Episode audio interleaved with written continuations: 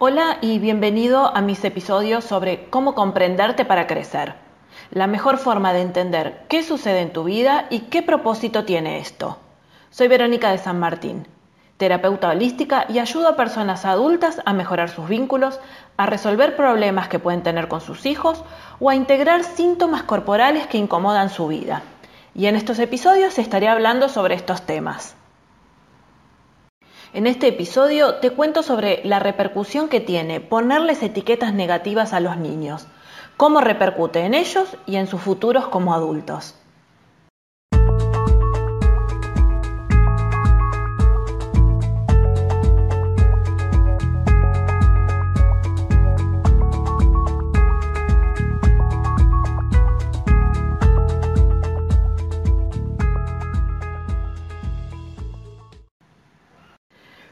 ¿Cuántas veces has oído la frase a las palabras se las lleva el viento?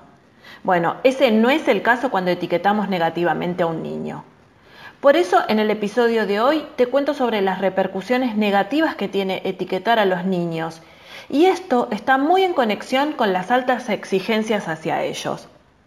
Como te decía antes, a las palabras no se las lleva el viento, muy por el contrario, quedan grabadas en el cuerpo, en el alma y aun cuando las olvidemos desde la conciencia van a seguir ahí presentes, socavando la personalidad, siempre quedan escondiditas en algún rincón olvidado.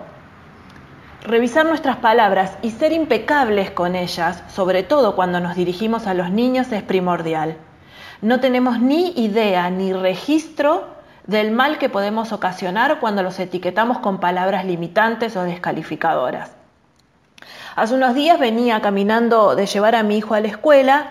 Es una zona en la que circulan madres y padres con muchos niños y delante venía una mamá con un chiquito de unos 7 u 8 años. Eh, la mamá le venía diciendo que no se juntara con un compañero X porque era el loquito de la clase y que hacía maldades pero que además se juntaba con otro que era el que molestaba en la clase. Y entonces se ve que la mamá le recordaba muy insistentemente esto. El nene le escuchaba. Ya teníamos dos etiquetas y yo presentía que no iba a faltar mucho tiempo para que etiquetara a su propio hijo. Y en eso la madre notó que tenía los cordones desatados y le dijo, ponete ahí que te ato los cordones. Y señaló una bolsa de arena que había en la vereda. El niño se sentó arriba de la bolsa y a esto le siguió una catarata de insultos y de maltratos, siempre, siempre el mismo, tonto vos, ¿a quién se le ocurre sentarse ahí? ¿No ves que está todo sucio? ¿Vos me viste alguna vez que yo haga eso? ¿No pensás? Hay que ser tonto para sentarse ahí. Pon el pie acá, le dijo, sentate. Dice, nadie se sienta en estos lugares. ¿No ves que te ensucias y bla, bla, bla? Los insultos siguieron, el maltrato siguió. Esto debe haber durado más o menos un minuto de reloj o quizás hasta un poco menos. Y el niño jamás omitió una palabra. Solamente escuchaba y acataba. Como les decía, esto duró solamente un minuto, pero un minuto que va a marcar la vida completa de este niño porque estoy segura que hay miles de minutos como este en su cotidianeidad. Y por su reacción, estimo que el miedo ya está instalado en él, porque si se atreve a decir algo, el maltrato y la humillación continuarían o serían peor. Entonces, pongámonos a pensar cuántas veces etiquetamos a los niños de tontos, de que no se dan cuenta, de que no pueden, de que no sirven, de que son inútiles, y podría seguir una lista casi interminable. Pero si quisiéramos usar esta escena para que el niño aprenda, podría haber sido muy diferente. Si su mamá solamente le hubiese dicho, no te sientes ahí, que está sucio, mejor pon el pie acá, así te ato los cordones. Entonces el niño hubiese podido observar el error, error entre comillas, ¿no? Y repararlo sin sentirse desvalorizado. Pero acá la pregunta importante que yo me hago es, ¿cuán desvalorizada está esta mujer que maltrata así a su pequeño? ¿Cuánto maltrato recibió ella y recibe hoy en día que lo descarga en su hijo? En este caso fue bastante llamativo porque la crítica y la desvalorización eran continuas, entonces era inevitable eh, notarlo. Pero si es una sola palabra o si es una frase, puede ser que ni siquiera registremos que lo decimos. No importa, porque la desvalorización se, se instala igual. Desvalorizar a un niño mostrándole el error, la incapacidad, haciéndole sentir vergüenza o invalidándolo, lo único que podemos generar en el futuro es un adulto que no confía en sí mismo, que no se valora, que no se respeta a sí mismo. No es muy difícil pensar que una niña que es insultada, maltratada, desvalorizada, luego se agencia una pareja que en su adultez la golpee. No, no es difícil de imaginar esto. Por eso es tan importante trabajar la estima de un niño.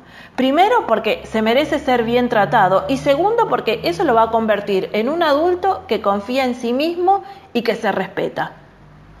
Entonces, Hoy me gustaría proponerte tres opciones para fortalecer la confianza de un niño y sacar a la luz su capacidad potenciadora en vez de sus creencias eh, eh, limitantes, sus límites, eh, lo que no puede.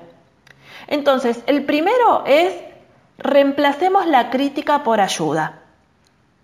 Reemplacemos la crítica por ayuda. En vez de, ¿cómo puede ser que no sepas atarte los cordones? empezar a ensayar. Uy, veo que no sabes atarte los cordones, vení que vamos a practicar para que puedas hacerlo solo. O veo que todavía no te enseñé a atarte los cordones, voy a ayudarte, voy a enseñarte. Porque de esta forma el niño se puede ir dando cuenta de que eso que no sabe hacer o que no se da cuenta de cómo hacer y nosotros le ofrecemos opciones. Entonces aquí empieza a sentir que puede, se empieza a sentir valorizado. Otro tip que me gustaría darte es la de reemplazar la descalificación por ofrecimiento. Reemplazar la descalificación por ofrecimiento. Sos una tonta que no sabe multiplicar. Si ponemos el foco en la acción en vez de en la persona, esto de sos una tonta, es mucho más positivo para el niño.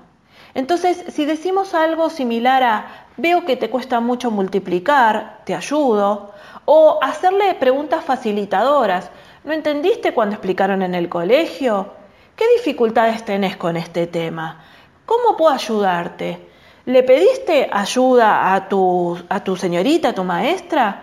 A los otros niños también le cuesta eh, multiplicar así como te cuesta a vos.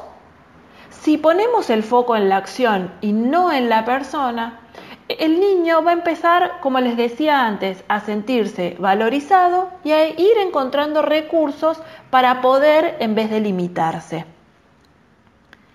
El tercer tip es cambiar la invalidación por comprensión. Cambiar la invalidación por comprensión. Es muy común que invalidemos las emociones de los niños. Deja de llorar, que pareces una nena, o no llores, que tanto no te hiciste. Validemos las emociones de los niños poniendo palabras de comprensión sobre lo que sucede. Por ejemplo, podríamos decir, sé que estás triste o sé que esto te enoja, ¿cómo puedo ayudarte? Sé que estás triste o enojado porque tu amigo hoy tuvo que irse. Otro día vamos a volver a jugar más tiempo. Porque si no, lo que el niño interpreta es que si se expresa o si llora es considerado menos o débil o inadecuado, o también puede interpretar que nadie lo entiende. Entonces empieza a guardarse sus emociones, no encuentra un canal de eh, ponerlo a la luz y eso queda atrapado. Estoy segura que con todo esto podemos generar un cambio importantísimo en la vida de un niño en cuya adultez va a ser una persona con confianza, capaz y segura de sí misma. Estoy segura que observando estas escenas y accionando a favor del niño, vamos a fomentar un niño y un futuro adulto confiado en sí mismo. Si querés tener acceso a mi material, podés visitar mi página web veronicadesanmartin.com.ar o si tenés alguna consulta que quieras que desarrollemos en los contenidos, podés escribirme a contacto arroba. Chao, hasta la próxima.